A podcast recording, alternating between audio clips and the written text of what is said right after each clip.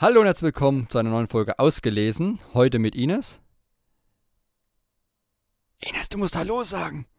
Sag ich doch, hi. Hab dich nicht gehört. Sorry, wir fangen nochmal an, ja? Hast du sie gehört, Julian? Ich habe sie auch nicht gehört. Okay, gut. Was? Ich dachte jetzt schon, es liegt an Hä? mir. Ich habe auch gewartet. People are counting on us. The galaxy is counting on us. Solo, we'll figure it out. We'll use the Force. That's not how the Force works.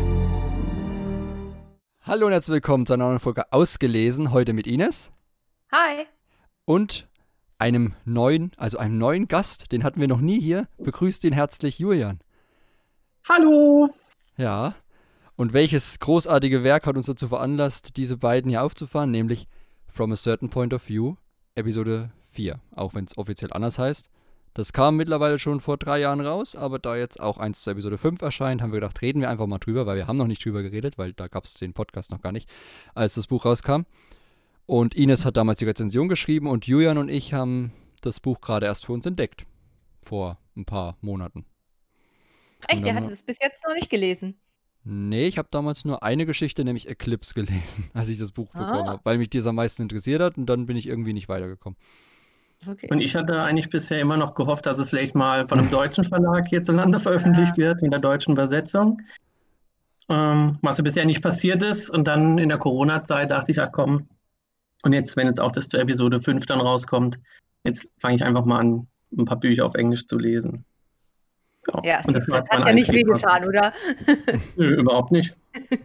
Bin sogar positiv überrascht gewesen.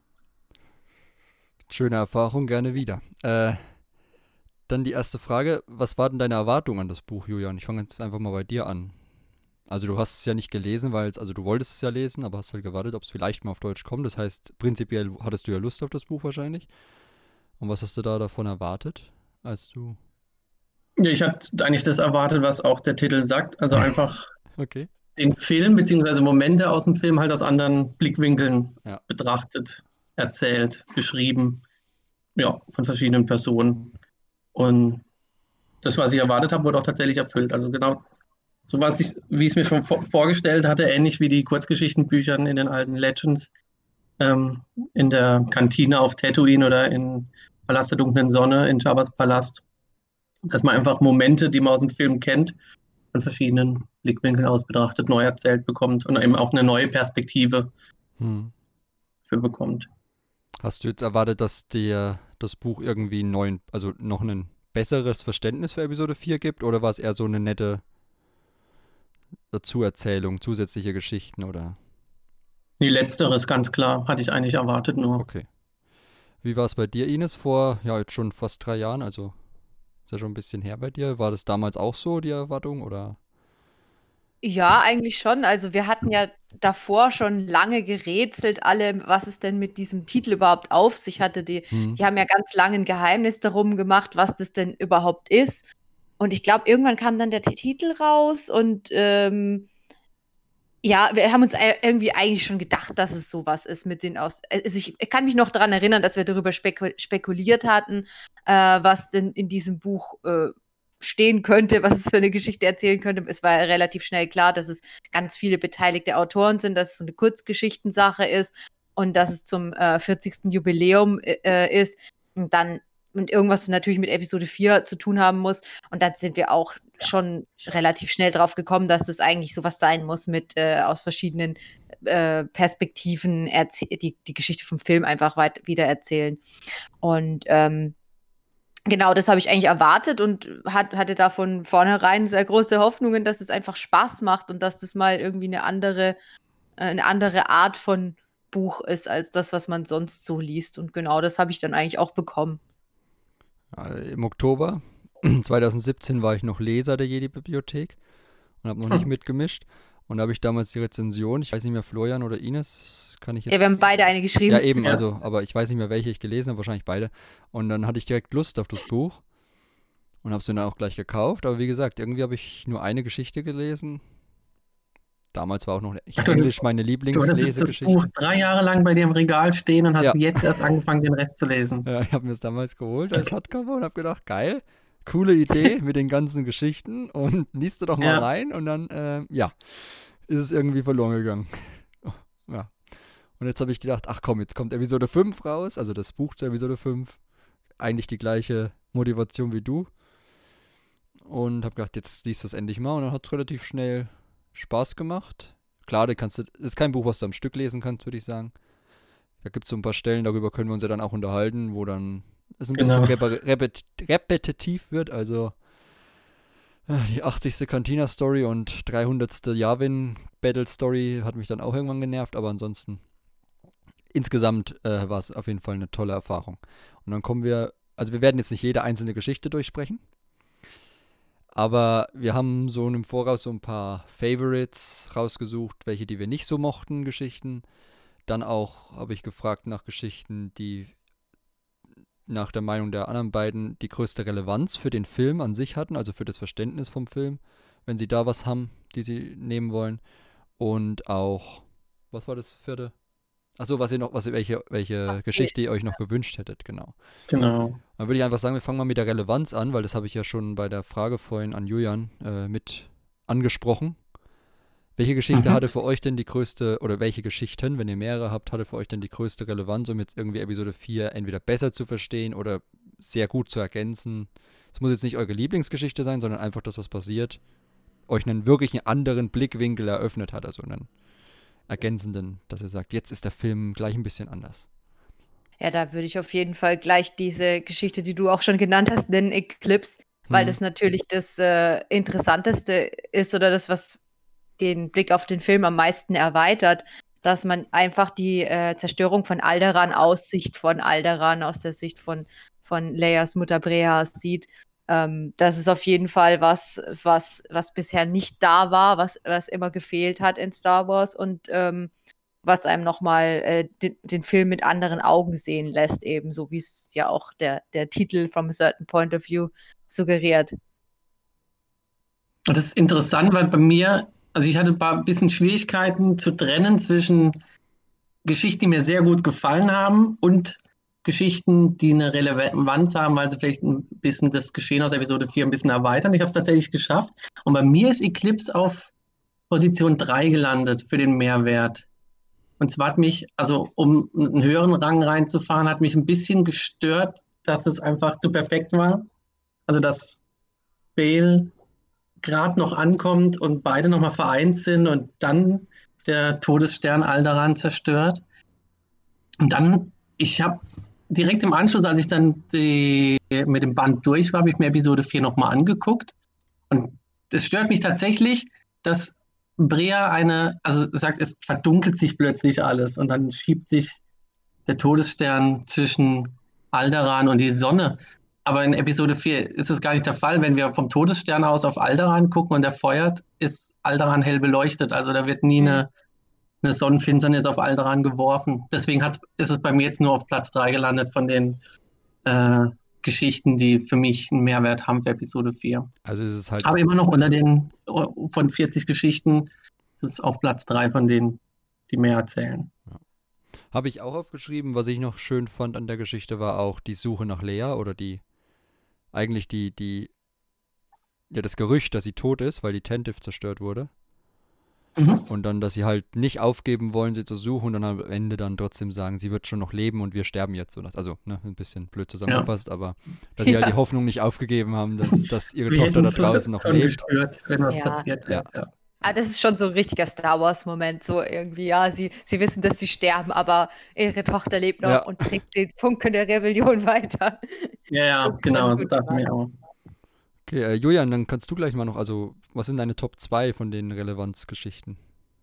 Ja, auf Platz 2 hat tatsächlich The Red One geschafft. Ah, die also ich die auch. Geschichte zu dem äh, roten Astromech, der vor R2D2 noch den Vorzug bekommt, aber dann plötzlich einen defekten Motivator hat und es dann doch R2D2 wird. Und die Geschichte, die darum erzählen würde, dass es jetzt gar nicht ein Defekt war auf an sich, sondern dass er provoziert wurde, damit R2D2 die Galaxis retten kann. Das fand ich einfach, fand ich zu witzig. Und wenn man jetzt dann, wenn ich, wie ich mir den Film angeguckt habe, mit, mit dieser Backstory in dieser Szene hat, ist es, ja, macht es nochmal ein bisschen anders. Und, ah, okay, ja, er opfert sich. Ja. Weil, macht ja auch Sinn, weil R2D2 vorher da so rumzwitschert und niemand übersetzt was. C3PO sagt auch gar nichts. Hm. Also finde ich absolut legitim, dass man da eine Geschichte hinterspinnt, dass die beiden schon vorher im Sandcrawler Kontakt hatten. R2D2 eben äh, dafür sorgen muss, dass er äh, auf Tatooine frei herumlaufen kann und eben zu Ben kann in dem Fall. Ja. Ja, macht ja finde ich sogar eine ganz schöne Geschichte. Macht ja sogar Sinn, dass. Dass C3PO da gar nichts sagt, weil er ja auch im Folgenden mit, wenn, wenn R2D2 irgendwie über Obi-Wan und so redet, unter Amnesie leidet und gar nicht weiß, Ja. um was es überhaupt geht. Also es macht sogar Sinn, dass wenn der da schreit, hilf mir, ich muss hier, ich muss die Rebellion retten und ich muss zu Obi-Wan und er denkt so, was labert der da? Ich drehe Ja, mich ja, einfach genau, um. Hat es bei dir das auch geschafft. Ines, die Geschichte, oder? Äh, nee, die habe ich tatsächlich nicht Uh. drauf. Aber äh, ja, fi- finde ich auch absolut nachvollziehbar. Ja, aber kann auch ja. jetzt sein, ich habe mich, ich hab mich jetzt auch nicht mehr so ganz genau an alle Geschichten erinnert äh, na, Ja, nach wie so gesagt, langer ja, Zeit. 40 Stories, Äh, da muss man Genau, schon ein bisschen deswegen gucken, was man noch hab ich- behält nach der Zeit, ja. ich habe mich deshalb ein bisschen an die gehalten, die mir so im Gedächtnis geblieben sind Ja. irgendwie. Oder habe nochmal kurz so durchgeschaut, was, was war denn denn da, was, äh, was Relevanz hatte für mich damals beim Lesen. Eine Dann Anmerkung. nehme ich es dir vorweg. Ich bin mir ziemlich sicher, dass Master and Apprentice von Claudia Ja. Gray war. Ja, natürlich. Das, Ja, bei mir das habe ich drin in der Geschichte. Ja. So. Ich habe noch eine Ja. Anmerkung zu Red One. Ja. Und zwar äh, nochmal um dieses, um diesen, dieses, diesen Begriff halt, einen anderen Blickwinkel. Also wenn man den Film oder wie wir halt den Film sehr oft gesehen hat und denkt immer, ah, Glück gehabt, dass der in die Luft fliegt, dann macht es auch aus der Sicht natürlich nochmal viel mehr Sinn, dass das jetzt nicht gerade, dass er jetzt nicht gerade in dem Moment explodiert. Das wäre ja schon ein bisschen großer Zufall, sondern es auch will. Ja, genau. Und, Ja. und das hat mir halt wirklich, also das war so eine richtige Story, wenn ich jetzt den Film gucke, ich habe auch noch mal kurz reingeguckt heute äh, und habe ich auch gesehen, wie er halt gekauft wird und dann plötzlich in die Luft fliegt, habe ich gedacht, der Held der Rebellion. Ja. Wegen dem hat die Rebellion Genau. am Ende Erfolg gehabt. Ja, also Sonst hätte R2D2 immer noch den Haltebolz, mit dem er noch Ja. irgendwo auf dem Sandcrawler durch Genau. die Gegend geschippert. und der Todesstern hätte die halbe Galaxis zerstört. Genau. Okay, dann äh, macht man mit eurem Platz 1 weiter, Entschuldigung. Ines? Wir Master Ja. Apprentice. Ja. Achso, ja, ich habe ja noch zwei Sachen draufstehen. Achso, du hast ja, äh, stimmt, du hast ja auch noch. Ähm, ja, hattest also ich habe es auch nicht. sortiert, irgendwie nach 1, 2, 3 Ich oder auch so. bei denen. nee. Aber Master and Apprentice habe ich auf jeden Fall drin, weil ich Mhm. finde, es ist eine schöne Verknüpfung zu den Prequels, äh, wo eben aus, aus Sicht des Geistes von Qui-Gon, darauf muss man auch erstmal kommen, äh, dass man sagt, okay, ich, ich, ich schreibe Episode 4 aus einem anderen Blickwinkel, also aus der Sicht des Geistes von Qui-Gon.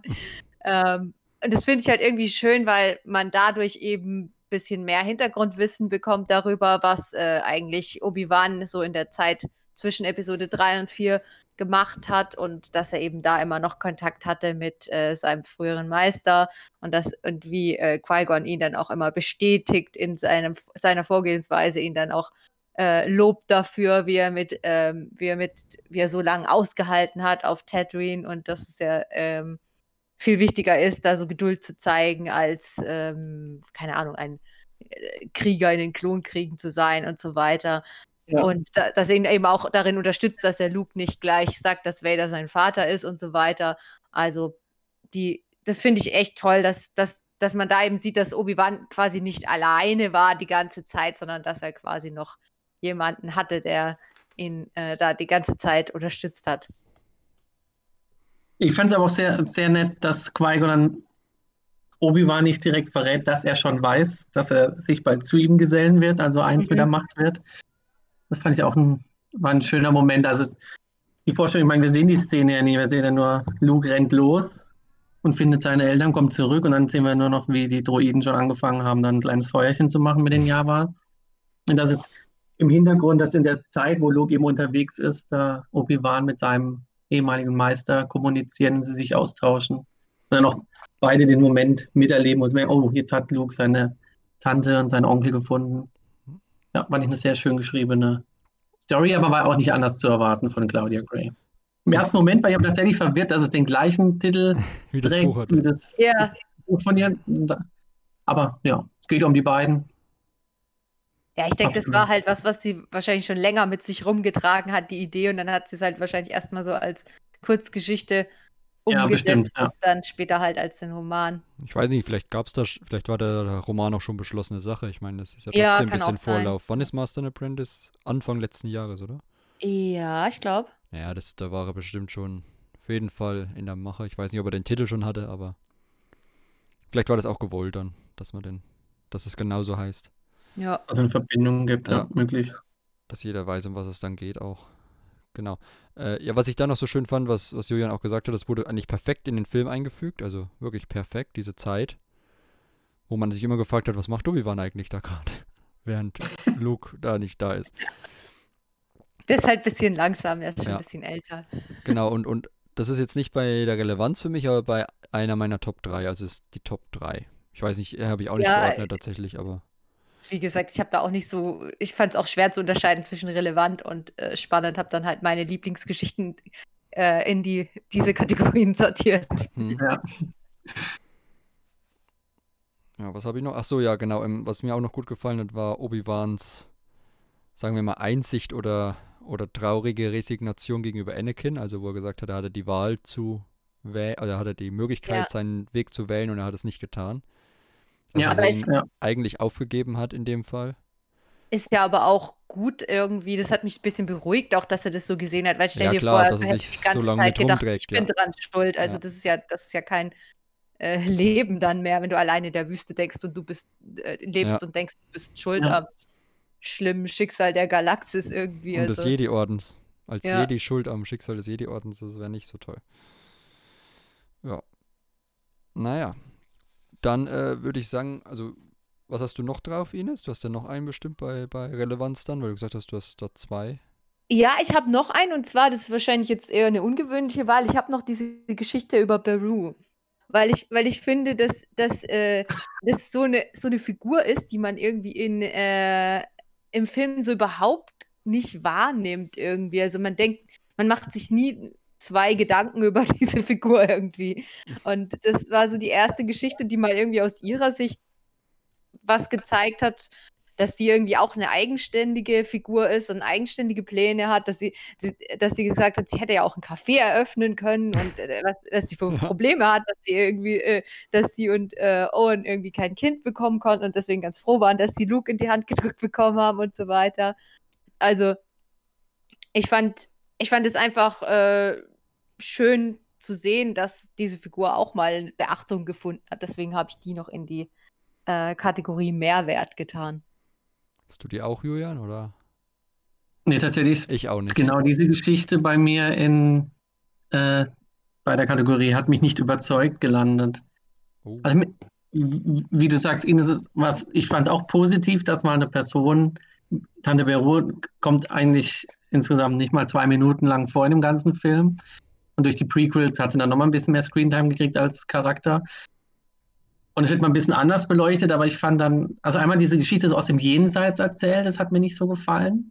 Da hätte es mir doch besser gefallen, wenn es vielleicht am Anfang, wenn sie Luke äh, ruft, dass sie irgendwie dran denken sollen, bestimmte Droiden mitzubringen oder so, also wo sie ihn ruft, dass man da vielleicht vorher eine Geschichte von ihr erzählen lässt. Und da hätte sie ja auch sich Gedanken drum machen können. Sie hätte ja auch blaue Milch verkaufen können, weil ihre blaue Milch ist die beste auf dem ganzen Planeten und so weiter. Aber so aus dem Jenseits und zu fokussieren auf die blaue Milch, ich weiß nicht. Aber das fand ich gerade eben gut, irgendwie das aus dem Jenseits, weil es so ein bisschen so eine Metaebene war. Sie hat ja quasi eigentlich mit uns Fans geredet. Also so quasi, ja, äh, man kennt mich als die, die immer, die, die immer sagt, Luke muss doch jetzt langsam auch mal we äh, weggehen dürfen, weil seine ganzen Freunde schon losgezogen sind und so weiter. Das ist ja eigentlich was, was man als Zuschauer des Filmes äh, weiß und nicht jetzt als jemand, der auf Tatooine wohnt. Ähm, deswegen, ich fand diesen Meta-Kommentar irgendwie, irgendwie gut, dass sie sich quasi so als, als Filmfigur äh, da, da quasi ein bisschen emanzipiert und da hervortritt und zu uns, zu uns spricht und sagt, hey, ich bin mehr als nur die mit den äh, zwei Dialogzeilen. Okay, also schon mal hier konträre Ansichten, finde ich gut. Äh, Julian, hast du noch was als, als Relevanz-Story? Nee, das waren die, also The Red One, Eclipse und Mars and Apprentice, das Okay. waren die Ich meine drei relevanten Stories. die, die mir noch besonders gefallen haben, waren zum einen Contingency Plan oder Contingent, Contingency. Contingency, danke, äh, Plan. Das ist äh, die Story über Mon Mothma, Och, die auf dem ja. Weg Ja. nach, nach Coruscant ist. Gut. Oder beziehungsweise überlegt, was sie macht. Also da zeichnet Freed halt diese verschiedenen Szenarien, wie es dem Titel zu entnehmen ist, wie es halt weitergeht, wenn das jetzt auf Yavin fehlschlägt. Ja. Und ist halt quasi schon kurz davor, sich sogar zu stellen irgendwie, um dann auszuhandeln gegen, mit dem Imperator, dass, dass die Rebellion weiter, also nicht weiter existieren darf, sondern dass die Leute halt nicht bestraft werden und, und, und diese ganzen möglichen Szenarien werden da ausgedacht. Und irgendwie hat mir das halt gefallen, weil wir, wir wissen ja jetzt, dass, dass Mon Mothma in Rogue One auf Yavin 4 war und Mhm, im Episode 4 nicht. Und jetzt wissen wir, was sie halt auch gemacht hat und Ja. vermissen sie quasi jetzt nicht mehr nachträglich in, in Episode 4, wo halt nur Dodonna und Lea Organa da sind. Das stimmt, ja. Ja, stimmt. Das ist absolut auch eine Geschichte, die es auf die Liste verdient hat. Wie gesagt, es gibt so viele irgendwie, da kann man sich gar nicht entscheiden. Und als kleines Foreshadowing habe ich halt noch There is Another aufgeschrieben, von, also die Story von Yoda auf Mhm. Dagobah, Mhm, ja. wo er halt schon sagt, dass Lea eigentlich diejenige ist, die ausgebildet werden soll und nicht dieser Luke, was halt dann so ein bisschen erklärt, warum in Episode 4, äh 5 Yoda nicht ganz so überzeugt davon ist. Genau. Und wo er sich halt auch mit Obi-Wan äh, unterhält und, und mein, mein, mein Lieblingsteil ist da, wo sie sich die ihre, gegenseitig ihre Zitate um den Kopf hauen. Das fand ich sehr lustig. Ja, Also, wo Obi-Wan irgendwie sagt, ähm, tu es oder tu es nicht, es gibt keinen Versuch und er sagt, ich habe da ein ganz mieses Gefühl oder sowas. Das war, das war, das war eine lustige Szene und, und fand ich halt einfach schön, so ein bisschen als Brücke auch zur Episode 5 dann. Aber nicht e- unbedingt die größte Relevanz, deswegen habe ich es als viertes zusätzlich gemacht. Aber ja. Mhm. Gut, äh, ja, dann kommen wir gleich zu der Top-Liste, würde ich sagen. Weil wir hatten da ja schon ein paar Überschneidungen. Weiß nicht, Julian, was hast denn du auf der Top-Liste als, als äh, Top 3 hast du das, das hast du schon gesagt, ne? Das war.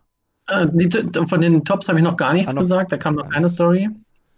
Die habe ich aufgedröselt. Auf dem dritten Platz hat es The, Secret, äh, The Secrets of Longsnot geschafft, tatsächlich. Okay. Das fand ich super geschrieben. Echt? Ja, ja. die, die hat mir echt gefallen. Ja. ich weiß nicht, bei Also die, die, die Geschichte von ihm und seinem Planeten, dass er zurückkommt, jeden Job annimmt Hm. Und er keine Partei ergreift und eigentlich viel mehr auf dem Kasten hat, als man in, in der einen Szene denkt, wo da so ein kleiner Rüssliger mit Brille, rumre äh, mit Brille rumrennt. Ja. Der Ameisenbär. Die, die, die, die, die Geschichte, die hat, die, hatte, die hat mir echt gefallen. Ja. Echt, diese, die habe ich, hab ich überhaupt nicht mehr in Erinnerung. Also diese ganzen Cantina-Geschichten, da haben mich irgendwie so überhaupt nicht überzeugt. ja aber da fand ich eben gut, dass es nicht eine reine Cantina-Geschichte ist. Okay. Okay, ja, also habe ich jetzt nicht und Ines auch nicht, aber Nee. ich sag mal so, ich erinnere mich noch ein bisschen an die Story von den ganzen Cantina-Geschichten, war das eine der besseren, würde ich mal so sagen.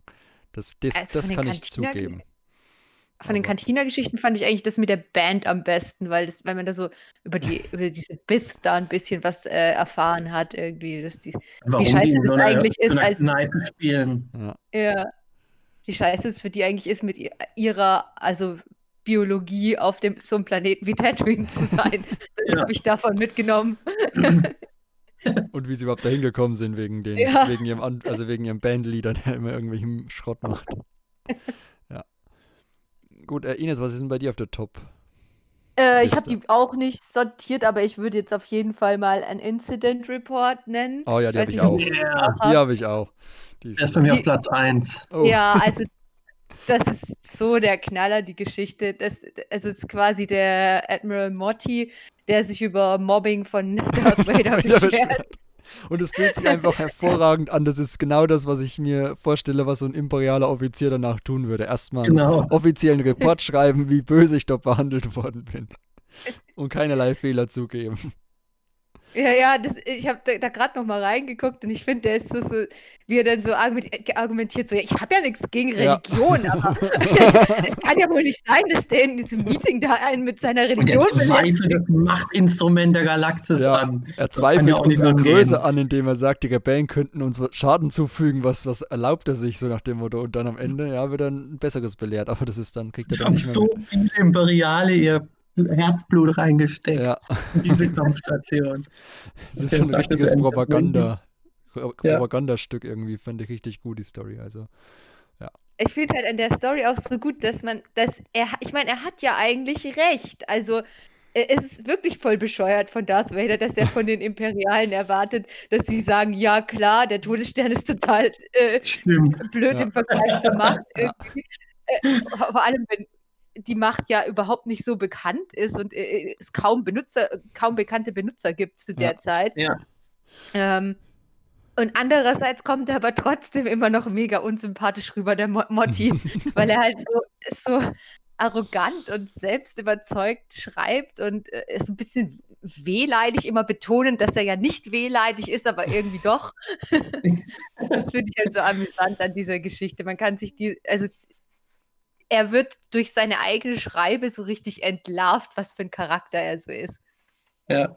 Und das ist auch ein Autor, der noch nicht so viel geschrieben hat, ne? In Star Wars sehe ich gerade. Also. Oder gar nichts, glaube ich. Hat er überhaupt schon was? Nee, das ist nur diese Kurzgeschichte. Malloy Ortberg. Habe ich noch Ja. nie gelesen irgendwie. Also auf jeden Fall Stimmt, jetzt ja. nicht, nicht irgendwie Roman oder Wüsste so. Comic weiß ich nicht, aber Roman auf jeden Fall Nee. nicht.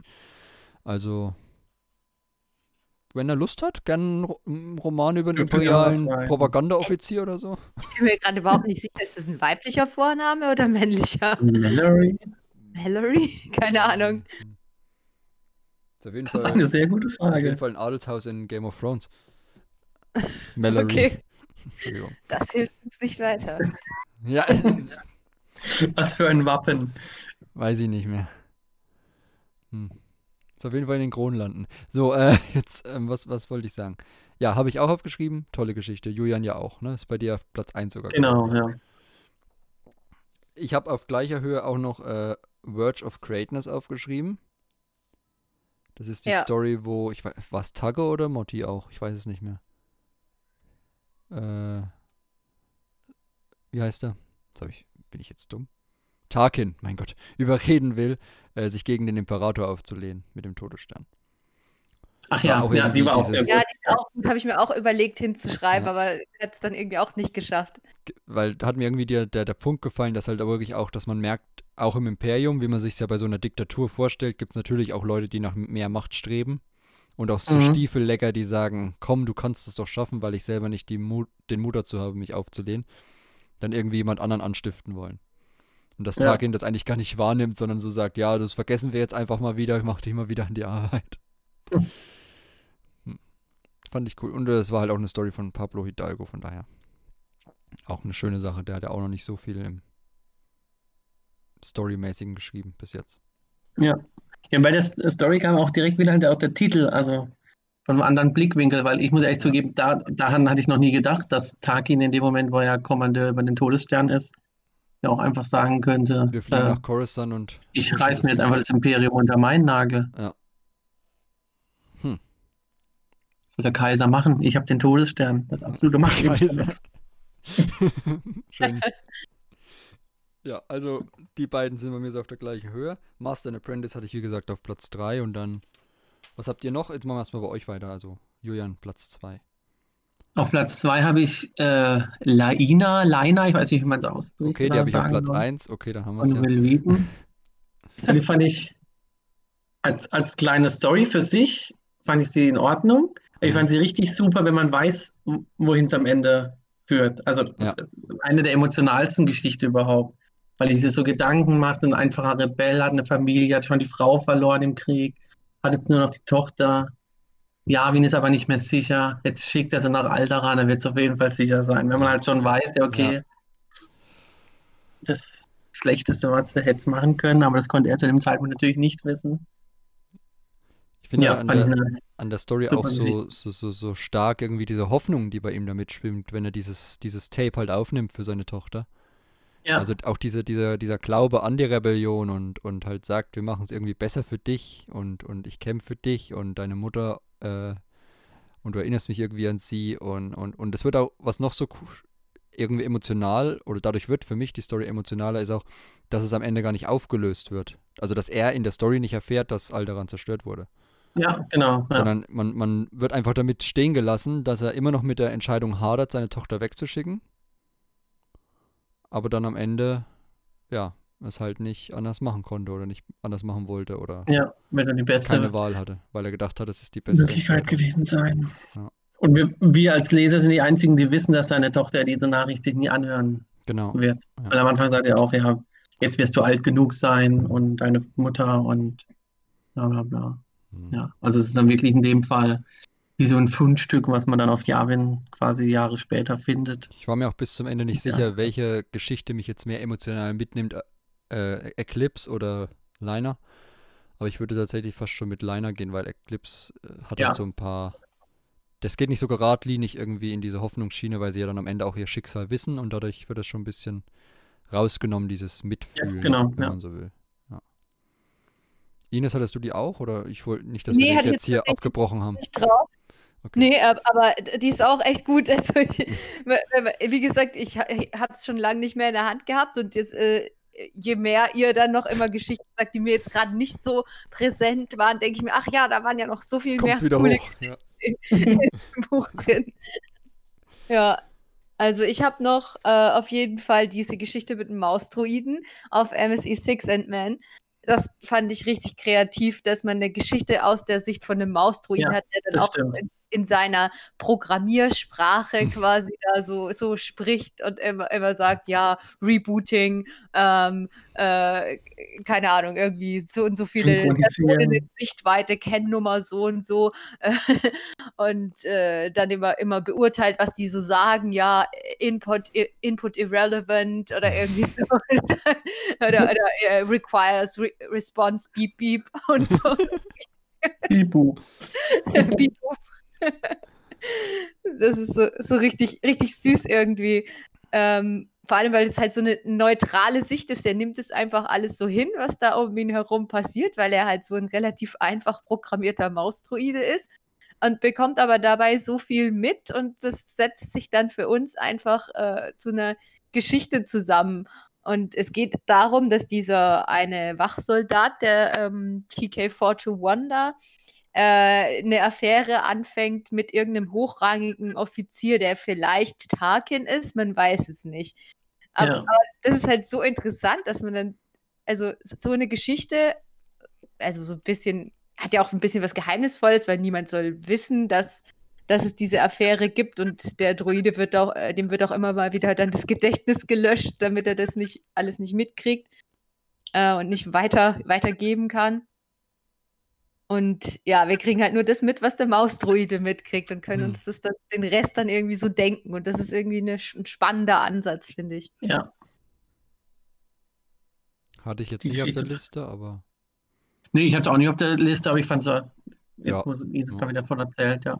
Meine, okay. fand es nur immer dieses ständige Rebooten wieder erzählen, fand ich ein bisschen. Ja, das, das war, das war mich so ein bisschen davon abgehalten, hat die Geschichte irgendwie höher einzustufen. Ich habe sie dann halt irgendwie gelesen, aber dann ja zur Kenntnis genommen und jetzt war es mir ein bisschen viel Programmiersprache für so eine Story. Das war so Ja. ein bisschen, ja, es hat halt so ein bisschen den Flow rausgenommen, aber ist halt auch, also war halt auch gewollt, ne? Wenn der Druide so programmiert ist und wir sehen es aus seiner Ja, ja, Sicht, klar, dann ja, wir das absolut. halt alles mit, aber zum Lesen, es ist halt nicht angenehm zu lesen, sag ich mal so. Ja. Ja. Okay, dann äh, mal zu eurem Platz 1. Meins hatten wir ja schon mit Liner. Meins auch mit Incident Ach Report. genau, das hatte ich, hatten wir ja gleich. Und Achso, ja, ich, ich habe die ja auch wieder nicht geordnet. Ich habe noch als drittes drauf ähm, The Sith of Data Work, weil ich die eben auch so amüsant fand. Bei mir sind irgendwie auf, den auf den äh, drei am besten gefallen Plätzen eher diese, diese amüsanten Geschichten.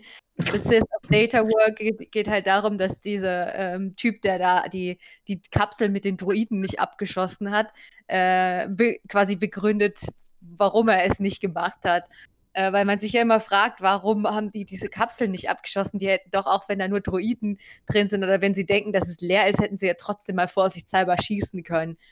Und äh, er, er erklärt dann eben halt, warum er das nicht gemacht hat.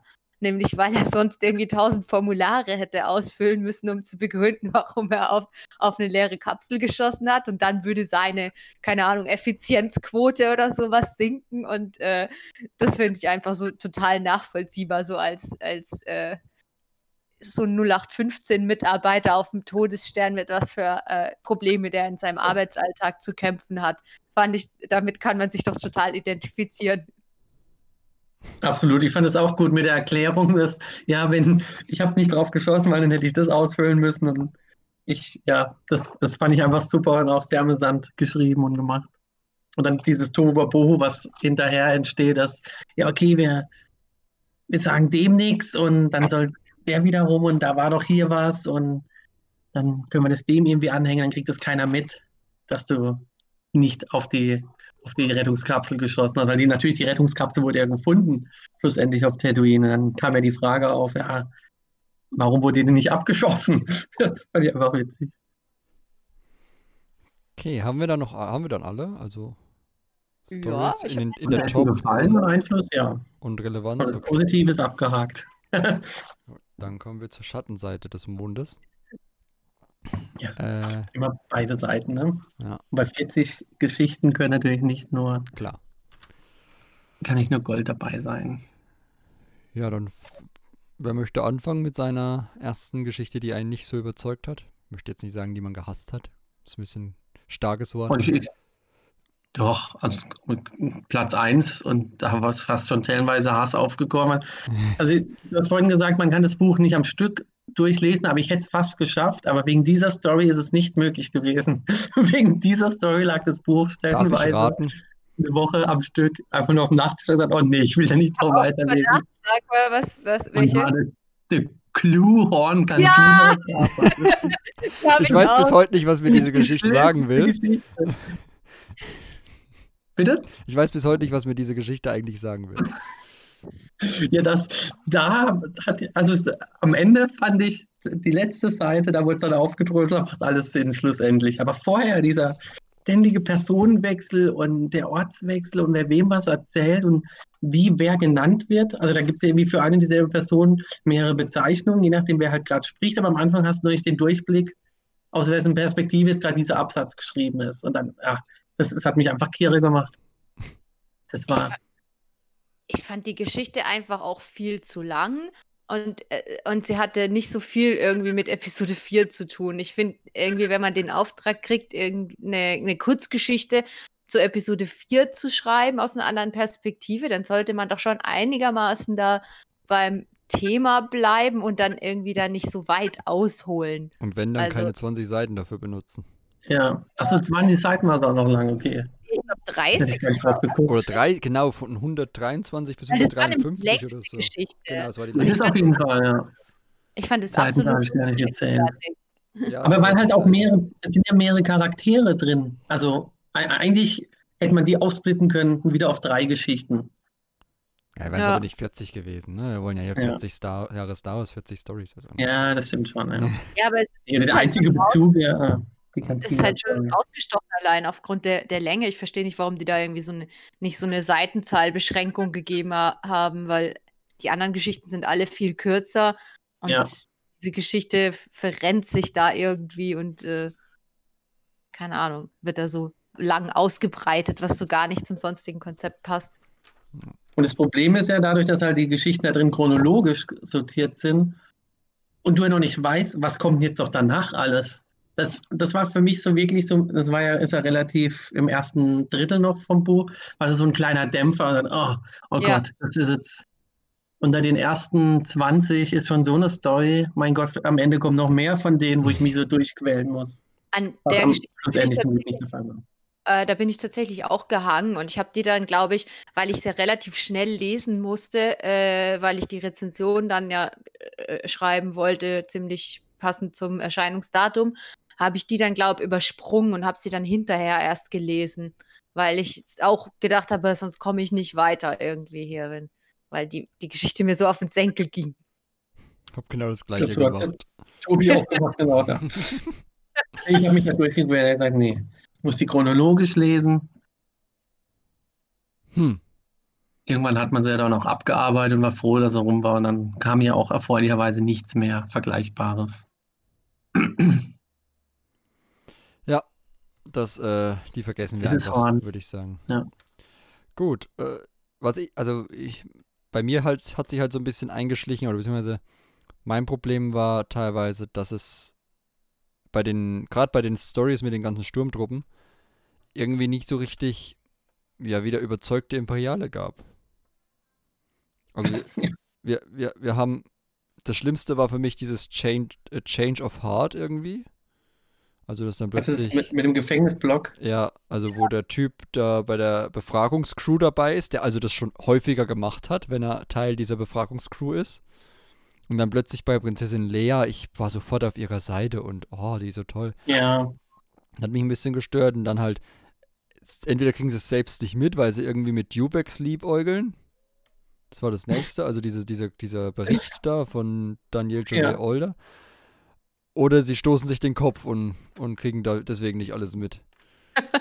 Das waren so die, die Sturmtruppen in dem Buch und das hat mich halt so ein bisschen, das passt zwar irgendwie zu humoristischen, zum humoristischen Ansatz von den Sturmtruppen, aber ansonsten war das nicht besonders cool. Ja, was mich auch, also was bei mir auch noch als spezifische Story nicht so cool war, war The Trigger. Ja, Dantuin. Ja, Afra. Äh, Dantuin schön und gut, aber die Story war einfach sowas von klischeebehaftet. Dieses, ich überrede ihn, mich nicht zu erschießen. Ja, braucht man nicht unbedingt. War halt Ja, da einfach fand so. ich auch Afra so ein bisschen gezwungen da eingebaut. Genau ich eben, meine, also Hauptsache Afra ist dabei, das war halt das, was mich da Ja. auch so ein bisschen gestört hat. Das war irgendwie nicht so man hat, man hat ja auch nicht irgendwelche anderen Literatur- oder Comic-Figuren da- irgendwie da ja. versucht reinzuquetschen. Man hätte irgendjemanden, hätte auch irgendein anderer Archäologe sein können. Oder ein Eingeborener von einem Stamm dort, der da unterwegs gewesen ist. in Ja. Ja, Gut, und dann allgemein halt, das hatten wir ja schon grob angesprochen, halt dieses, diese, diese Bündelung irgendwie bei Cantina und Schlacht von Yavin. Also es da so viele gleiche Sichtweisen oder gleiche Geschichten eigentlich, nur ein paar verschiedene Sichtweisen drin waren. Hat mich so ein bisschen gestört. Also hätten ein, zwei Stories jeweils auch gereicht. Gerade bei der Schlacht von Yavin, wo du halt die Schilderung immer wieder hast, immer wieder hast. Und als spezifische letzte Geschichte, die mich noch, dann bin ich durch, äh, war halt bei Whatever Sun. Das war halt wirklich nur Stellprobe für das Fest. Ohne dass die Figur, die wir da irgendwie begleiten, besonders. Da hätte man auch eine Jan Donner, Jan Donner Geschichte oder so nehmen können, der da irgendwie dabei ist, irgendwie die Medaillen zu holen oder keine Ahnung. Irgendwie sowas in die Richtung. Aber, aber irgendwie so eine so irgendwie No-Name. die, Äh, War das nicht das, wo irgendwie die aus der aus dem Ahsoka-Roman irgendwie. Pff, Kann sein, dass ich habe den Ahsoka-Roman nie gelesen. Also Ja, weil das ist ja auch von E.K. Johnston. Ich glaube, ja, das war Ashley Eckstein, Eckstein auch. Also Eckstein. Ja, das ist ja, ich glaube, das war irgendwie eine Figur aus, aus Ahsoka oder so. Hm. Naja. Das noch richtig weiß. Deswegen hat man die wahrscheinlich genommen. das wird Sinn machen, ja. Ja, Ich hatte den Roman, äh, sogar den Roman gelesen, sogar rezensiert, aber beim Äh, Lesen dieser Story hat es ja nicht Klick gemacht. Nee, die Schwester steht hier von Caden La äh, Larty oder wie auch die heißt. Also, ich glaube, Caden äh, Larty war die aus dem Ahsoka-Roman oder so. Ah, okay. Und Schwester damals die jüngere Schwester. Ja. Okay, da hätte man eine Verbindung und eine Ver ja. Okay, wie sah es dann bei euch aus noch bei den nicht so gemochten Stories? Also Klohorn hatten wir jetzt, glaube ich, alle. Mhm. Ich habe da keine weiteren konkreten Geschichten Okay. genannt, weil mich keine so sehr aufgeregt hat wie dieses Cluehorn-Ding. äh, die anderen fand ich echt alle okay. Nur wie gesagt, wie du schon gesagt hast, ich, ich fand es halt auch, dass sich da bei der Cantina zu viel wiederholt hat und die Sachen für mich eher nicht so interessant waren. Und bei Yavin hat sich's auch sehr gebündelt. Und da gab es halt manche Geschichten, so wie diese aus der Sicht von Boba Fett oder so, die waren, hatten halt relativ wenig Mehrwert, aber waren auch dann meistens nur recht kurz und wa waren auch in Ordnung. Also es war, war jetzt nicht der Höhepunkt der Kreativität, aber würde ich jetzt nicht als besonders negativ nennen wollen. Okay. Ja, ich hatte ja noch den, die Beru-Kurzgeschichte. ja. Genau, und Platz 3 hatte bei mir tatsächlich auch, wie du schon erwähnt hast, dieses Bump-Story da von Ben Acker und Ben Blacker Hm. ähm, belegt. Warum wohl?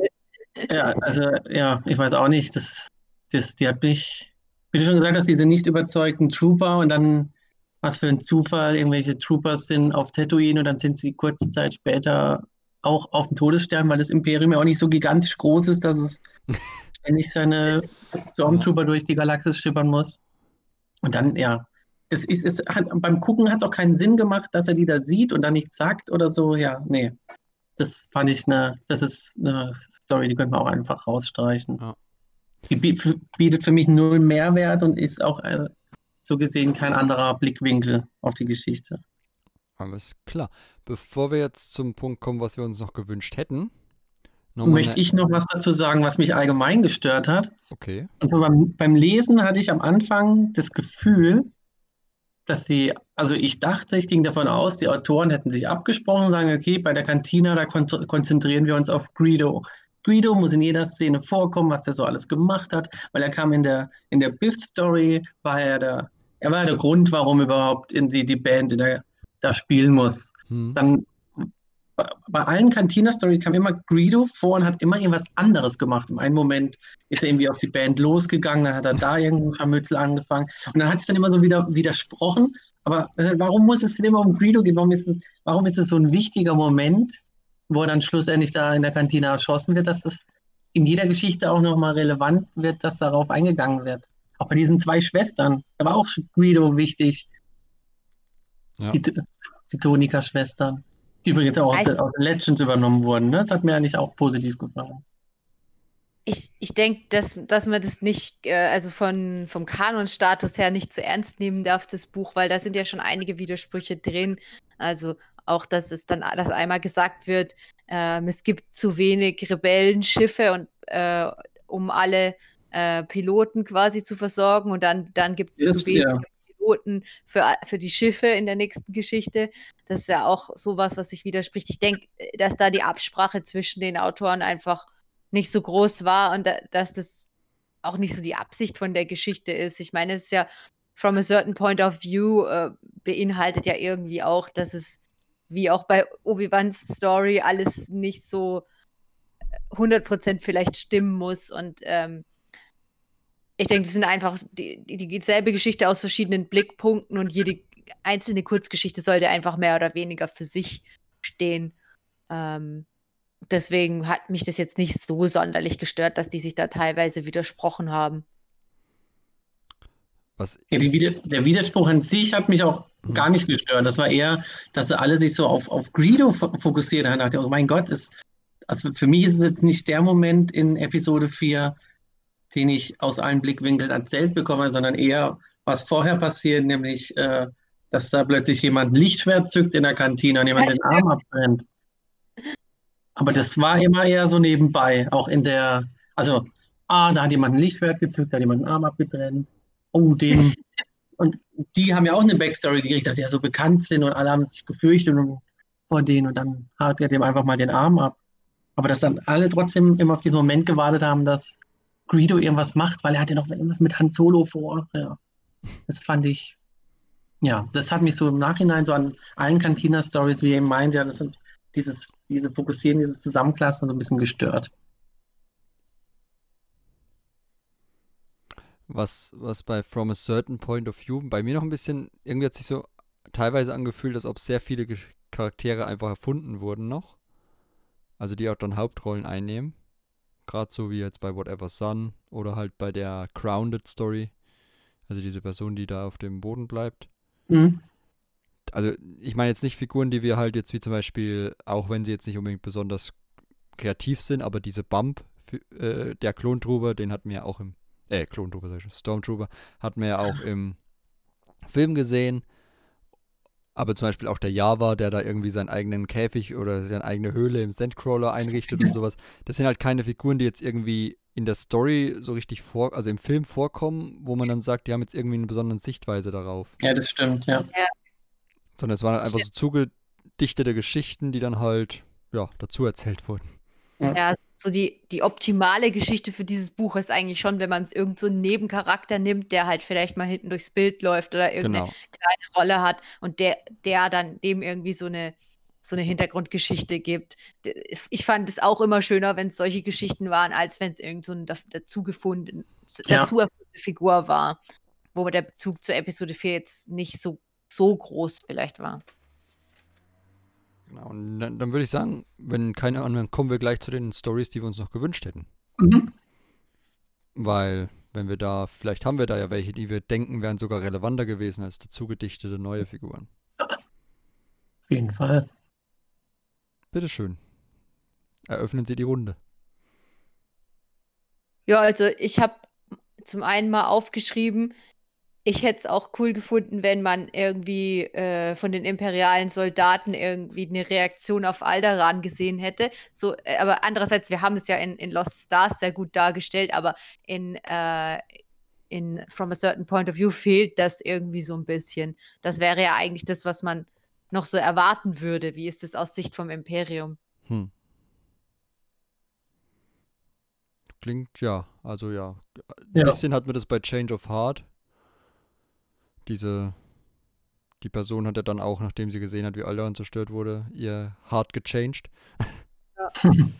was was, was habe ich aufgeschrieben? Ich habe auch einiges. Ich, wenn ich es finde, Julian, willst du vielleicht kurz übernehmen? Äh, ich habe mir äh, fett markiert äh, Thai-Piloten.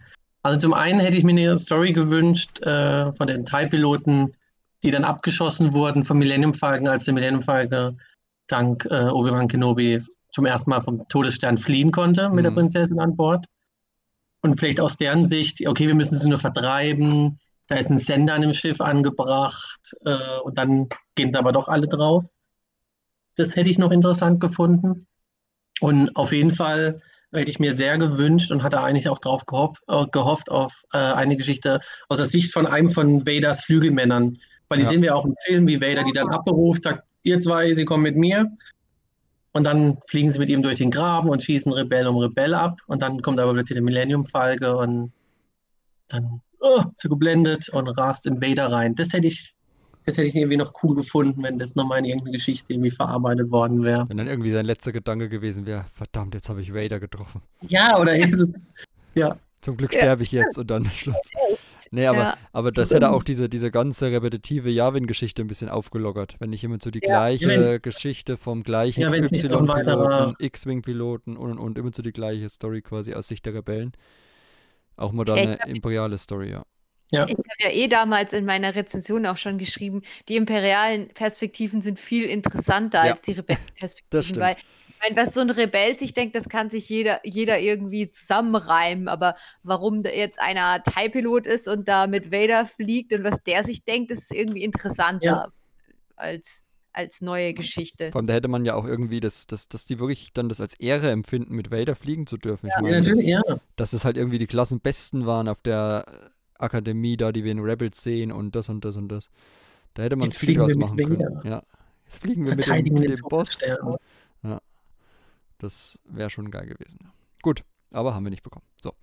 Dann habe ich eine Story aufgeschrieben, also ich habe auch eine Story aufgeschrieben und zwar aus Sicht von Vader, wo ich jetzt wieder sage, ja, from a certain point of view, schön und gut. Da habe ich auch ein paar Probleme tatsächlich bei Obi-Wan gehabt. Obi-Wan ist nämlich eigentlich keine Nebenfigur. Ja, gut, es ist halt die Frage, ob man sagen will, es müssen Nebenfiguren sein. Ja, aber wir haben ja auch keine Leia, Han, Chewbacca, Luke-Story. Ja, ich habe mir auch, ich habe mir auch Chewbacca aufgeschrieben, weil ich mir halt so denke, ich meine, die Geschichte ist ja eigentlich, also eigentlich sagt man ja immer, sie wäre aus der Sicht von den Droiden eigentlich so filmisch gedacht, Hm. aber eigentlich ist ja aus der Sicht von Luke, ich meine, wir wissen zu jedem Zeitpunkt, was mit stimmt, Luke ja. und was er sich denkt und eigentlich auch bei Leia und Han ist es relativ klar, das sind so die drei, äh, von denen wir am meisten wissen. Aber von Chewie ha habe ich mir echt Stimmt, aufgeschrieben, ja. das wäre doch mal cool gewesen, irgendwie, was sich Chewie eigentlich so denkt. Ja. Zum Beispiel, als sie in der Kantine sitzen oder so. Oh, so, oh Han, was machst du schon wieder für eine Scheiße? Eigentlich Ja. bringst du uns wieder in, in Probleme rein. Ja, da wäre auch in der Kantine interessant gewesen, was, was er und Obi-Wan quasi besprechen, bevor er ihn dann zu seinem Piloten zur Hand bringt und das Mil- Mil- Millennium Falcon quasi vorschlägt. Weil er unterhält sich ja erst mit Chewbacca und dann kommen sie erst zu Han. Ja, das wäre cool ja Oder auch im. Nachhinein erklärungstechnisch äh, eine Geschichte bringen, warum Chewbacca da keine Medaille kriegt. Oder vielleicht selber sagt, er braucht keine oder keine Ahnung. Das, was da in ihm vorgeht. Die hatten keine in meiner Größe und so. Nein, aber Ja, ja, genau. nee, bei Vader hatte ich dann noch so gedacht, entweder auch am Ende oder halt am Anfang, wenn er die Tentive ändert, weil da hätte man dann auch so wie Ramus die Brücke zu Rogue One schlagen können. Ja, Aber das machen, ja- das machen ja zum Glück viele der Geschichten. Das haben wir nämlich auch als bei, bei, bei positiv markiert. Auch hier eben bei Eclipse nochmal der Bezug, ja, über Scarif und Genau, ja. Später er bei dem, beim Rebellenangriff. Ah, die haben nach Scarif haben wir gar nicht mehr so viele Schiffe Ja. und so weiter. Das fand ich ganz gut. das hat ja damit zu tun, dass es relativ nah an Rogue One rausgekommen ist. Also das ist ja, da, glaube ich, ein halbes Jahr nach Rogue One oder so e- erschienen, wenn ich es richtig weiß. Deswegen haben da echt viele drauf Bezug genommen. Und war auch gut so. Ja. Ja. Genau. Ich habe noch Jan, Do Jan Dodonna aufgeschrieben. Also bevor ich Mhm. mir eine, eine neue Figur für Grounded oder so, die am Boden bleibt und das beobachtet, überlege, hätte ich mir auch den übernehmen können, der neben der mit Lea an dem Tisch steht. Das stimmt. Fände ich auch eine coole Idee eigentlich. Und es ist auch wirklich eine Nebenfigur, die auch einen Namen hat und Bedeutung hat. Also ja. Und ansonsten. Ach ja, genau, das ist ein bisschen spezifischer, aber vielleicht noch so eine Sichtweise von Coruscant, nachdem der Imperator den Senat aufgelöst hat. Ah, das Also ja. so, ein, so ein. Senator, von mir aus entweder ein Hard Hardcore-Senator, der das irgendwie voll geil findet, weil er denkt, jetzt ist endlich diese blöde Laberei hier vorbei und jetzt kommt mal jemand zu Potte. Oder, oder einer, der halt auch so ein bisschen bailig ist und rebellionmäßig ist, der dann sagt, oh, das ist ganz böse, wenn der jetzt hier den Senat auflöst. Ich meine, wir waren eh nur noch ein Schauspiel für den, aber irgendwie sowas, so ein politisches Ding von Coruscant, nicht nur Palpatines Monolog da in Shakespeare-Version. Ja, das stimmt. Wobei das, Mon Mothma ja mal kurz erwähnt, ne? In ihrer Geschichte, oh, das ist der Ja, Senat genau, weg. ja, ja. Und in der Tarkin-Story kommt es, glaube ich, ja auch. ja, aber weil es auch so oft gesagt wird, genau, es wird halt so oft erwähnt, es wird auch im Film erwähnt. Ja. Und da habe ich gedacht, ja, so diese Erwähnung wäre vielleicht ganz cool, wenn man das auch irgendwie mal von aus der Sicht eines auf Coruscant stationierten gesehen hätte. Ja. Da streift er jetzt nicht direkt den Weg und der Helden, das heißt, er beobachtet jetzt nicht aus einem anderen Blickwinkel die Story, die wir sehen. Das heißt, es wäre vielleicht ein Kriterium dagegen, aber das tun ja Beru und, und äh, nicht Beru, äh, Brea und Bale auch nicht. Also, die sind ja auch Ja. nicht da, wo unsere Helden sind. Generell, was so ein bisschen immer in Star Wars fehlt und was man hier ja auch hätte machen können, so, so die normale Bevölkerung irgendwie, so wie die das empfindet irgendwie. Hm. Ja, in, auf Tatooine geht einer in die Bar und trinkt einfach eine, dann passieren da komische Dinge und dann Ja. geht er nach Hause und erzählt es seiner Familie. Aber nein, die kennen sich alle, da weiß jeder, das ist Greedo, alles sind die zwei Attentäter. Also, ja, das stimmt. Ja. Das ist ein normaler Mensch. Oder Alien hätte auch Einfach irgendwie einer, der so Holo-Nachrichten liest, so, Alderan wurde zerstört. What? Ja, das stimmt. Ja, das war so ein bisschen bei der Lando-Story mit drin. Glaube ich, ja. Da Ja, das, Gerüchte, stimmt. ne? Da waren's lauter, ja. Gerüchte, Äh, was ich noch habe, äh, der Gong-Druide, Gong, Gongs funktionieren Ah, ja. ja. immer auf der, äh, auf der Farm von der Familie Lars. Oder, oder halt generell irgendein Gong-Druide, da laufen ja überall welche rum. Wäre vielleicht noch ganz lustig gewesen. Und äh, der, der Astromech, der am Anfang hinter C3P und R2 rumläuft auf der Tentive. Äh, nicht Astromech, der andere Protokolldruide, der etwas blass-silberne. Weil das halt irgendwie so eine Anfangsstory wäre, dass der irgendwie, warum läuft der hinter denen her und warum, was macht er da und warum, was sollte der gerade tun? Das stimmt. Also es gibt halt viele Möglichkeiten, ne? aber ich sehe das halt immer auf Kosten von diesen zu vielen Cantina-Stories. Also dafür Ja. halt irgendwie was anderes. Ja.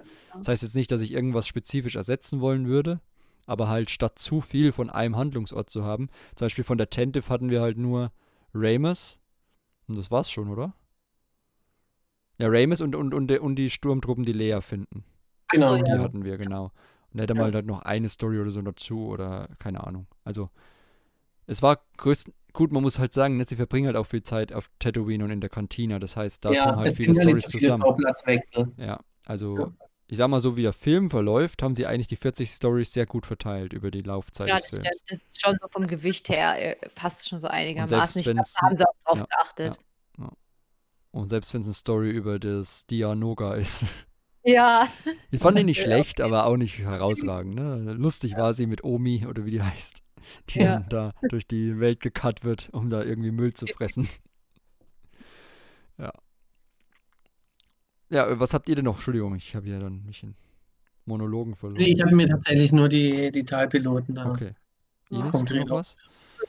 keine Ahnung, ich habe mir noch aufgeschrieben, man hätte auch noch was zu Owen Lars machen können. Der wurde ja auch Ja, n- ja. nicht beachtet, aber weiß nicht, ob der so interessant gewesen wäre. Aber er ist halt auch eine, eine Sprechrolle, die jetzt hier nicht drin Hm. vorgekommen ist.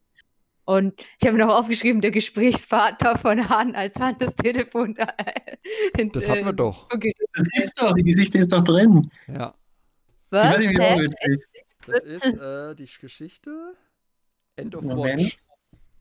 Oh, okay, dann habe ich das Das ist schon. nämlich auf der anderen Seite. Da möchte die, Okay. da möchte die, äh, Sass, Da wollen die doch gerade Pause machen und irgendwie und plötzlich kommt dann der Alarm. Ja, ja, Schichtwechsel. Ah, Genau, okay, da habe ich jetzt irgendwie Da schon soll wieder sich der Nächste drum kümmern. ja. Und da ist auch Ja, dieses Gespräch drin, wo sie sich denken, Moment, was ist denn mit dem los? Was hat der hier für ein Protokoll? Der hält das gar nicht ein. Fand ich auch gut. Das hat mir gefallen, ja. War auch nicht schlecht. Also, wie gesagt, der, der Großteil der Stories hat mir sehr gut gefallen. Sogar der einseitige ja. Comic war recht lustig dafür. Also, war halt, Dentuin, genau. ja, also hat halt irgendwie diese 30 Seiten Klohorn-Spiel ein bisschen äh, ausgebalanced, dass es nur eine Seite Comic dann gab, so einen kleinen Cartoon. Mit Dentuin, das war schon lustig. Also, deswegen, ja, man darf das, das Buch auch nicht zu ernst und kanonisch nehmen, ne? Aber, ja. Gut, äh, dann, ja, dann würde ich sagen, frage ich nochmal kurz, was ihr euch jetzt in Episode 5 oder bei dem Ding zur Episode 5 wünscht. Tendenziell würde ich ja jetzt mal vermuten, dass es da ein bisschen einerseits, ja, na gut, auch teilweise ein bisschen schwerer sein könnte. Gerade diese lange Zeit, wo sie im Asteroidenfeld sind. Bist du halt dann sehr viel auf dem Sternzerstörer vielleicht von Vader. Ja, stimmt. Es gibt sehr viele Szenen, in Dann- denen nicht wirklich viele äh, ja, Leute dabei sind. auf, auftauchen. Gerade so auch auf Dagobah, die Ausbildung, vielleicht dann irgendwie so ein Vogel oder ein Tier, was da lebt oder das Ding, was R2 unter, Ja, die, was- unter Wasser zieht, vielleicht wieder so eine Omi, Omis Schwester oder so. Ah, ja, das kann gut Ja, sein. wir kriegen auf jeden Fall die, die Weltraumschnecke da. ja, Die, die bestimmt auch, ja.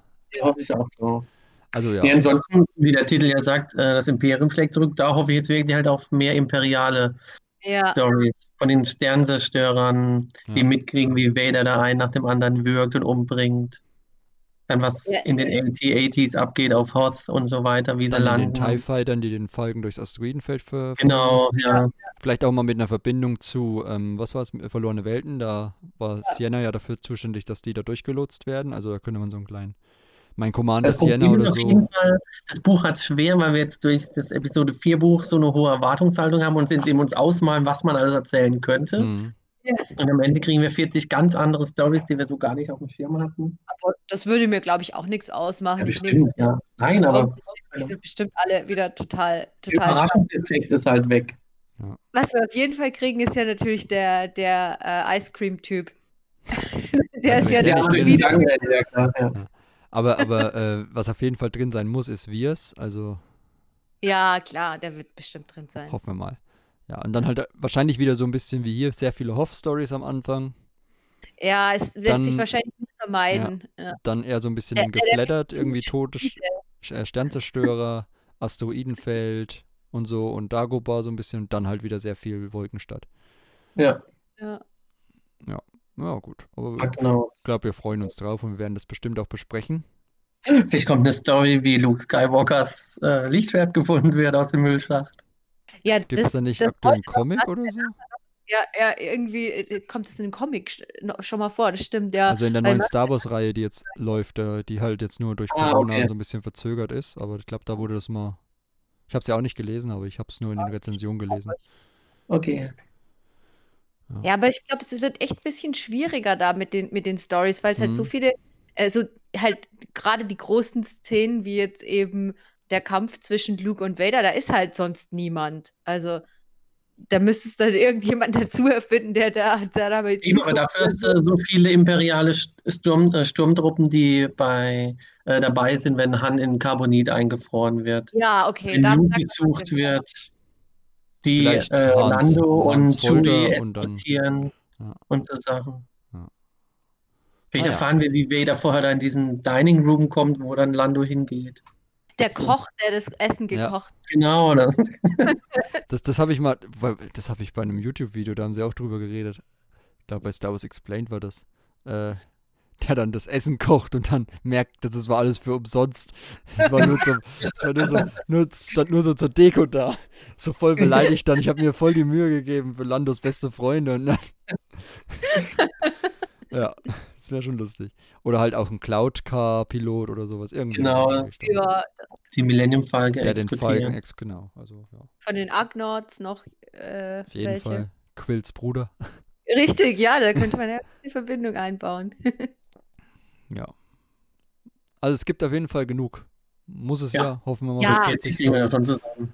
Und wenn nicht, denken wir uns halt wieder ein paar Figuren aus. Und die Autorenliste sieht ja auch sehr gut aus. Ja. Ja. Ich bin übrigens überrascht, dass weiß nicht, ob ich das dir sagen darf, aber dass die Geschichte von Chuck Wendig nicht bei uns bei den äh, schlechtesten Geschichten aufgetaucht ist. Nö, die war ja auch nicht so schlecht. Nee, Ich weiß gar nicht, er immer das gesagt, war. Dass er Kurzgeschichten eigentlich ganz gut kann. Er kann nur keinen Roman. Ja, Welche war denn das von Chuck Wendig nochmal? Über Ja. den Barkeeper. Ach so, die, ja, die, die Genau, war ja. mäßig, also die, die war jetzt nicht irgendwie nervig Ja. oder so, die ging. Ja. Naja, dann bedanke ich mich bei euch beiden. Ich finde, wir haben unsere die Favorites rausgesucht, also wüsste jetzt nicht, was ich noch groß sagen soll. Es ist halt ein, also wir könnten jetzt über jede Story sprechen, das ist ein bisschen zu viel. Wir haben jetzt den Mittelweg ja genommen. Ja, dadurch, dass manche Leute verschiedene Favorites hatten, haben wir auf jeden Fall, sagen wir mal, knapp die Hälfte aller Geschichten wenigstens mal angesprochen. ja, Und äh, wir können auf jeden Fall das Buch empfehlen. Also es ist auch wirklich ein Buch, dass man auch eine Geschichte pro Tag einfach locker lesen kann, weil sie halt nicht zusammenhängen. Also nicht so sehr zusammenhängen, dass man jetzt sagen müsste, ich muss jetzt hier am Ball bleiben, sonst vergesse ich die Hälfte. ja. Von daher ist auch immer so ein schönes Nebenbeilesen.